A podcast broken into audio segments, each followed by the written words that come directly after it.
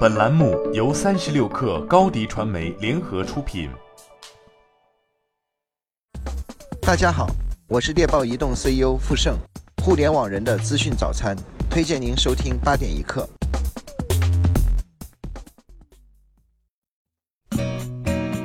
八点一刻，听互联网圈的新鲜事儿。今天是二零一八年五月二十一号，星期一。你好，我是金盛。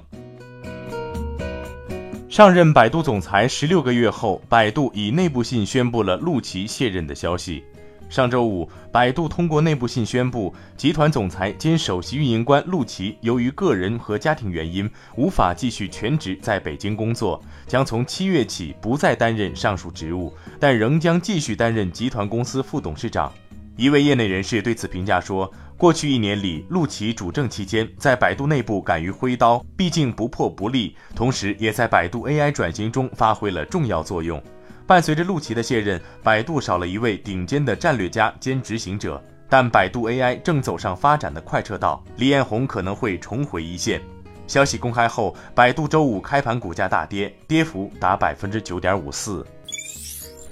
最近一则格力电器不分红的消息让董明珠和格力火了起来，因为这是格力电器十一年来的首次不分红。随后更是传出了格力要造芯片的新闻。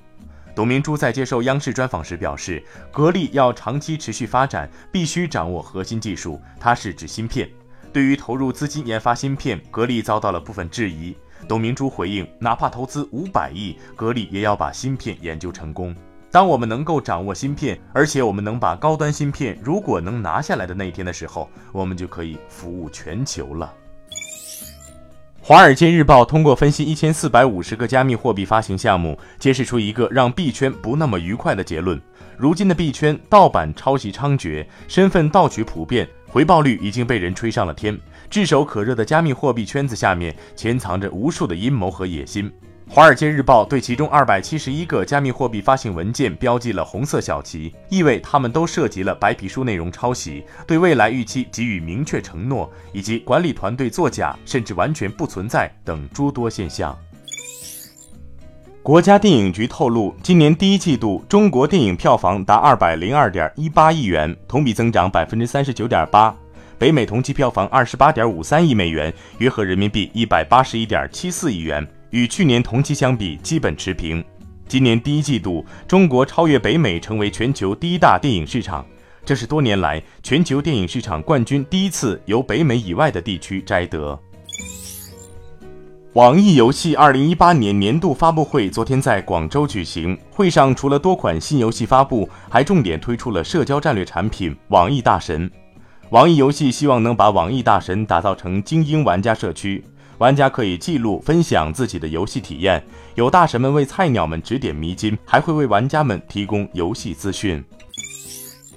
日前，由公安部第一研究所可信身份认证平台认证的居民身份证网上功能凭证亮相支付宝，在衢州、杭州和福州启动试点应用，用户只需按照提示完成刷脸等相关身份认证，就拥有了属于自己的网证。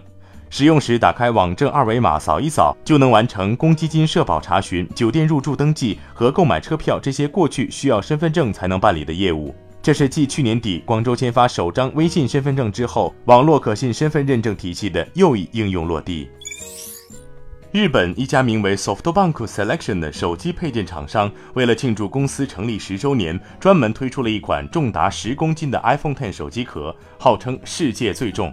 外形看上去和哑铃一模一样。在宣传方面，官方表示这款手机壳可以拿来锻炼身体，在你举哑铃的时候，也可以正常的看视频或是进行通话，还可当做一个超稳定的手机支架使用，必要时甚至还可当做 DIY 的锤子用。最后，我们来了解部分城市最新的天气情况：北京今天小雨，十五度到十九度；上海多云，二十度到二十三度，有三级风。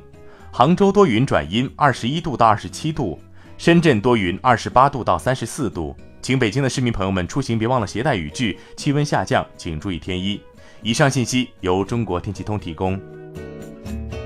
好，今天咱们就先聊到这儿，更多精彩内容就在三十六课 App 音频频道。责编彦东，我是金盛，八点一刻，咱们明天见。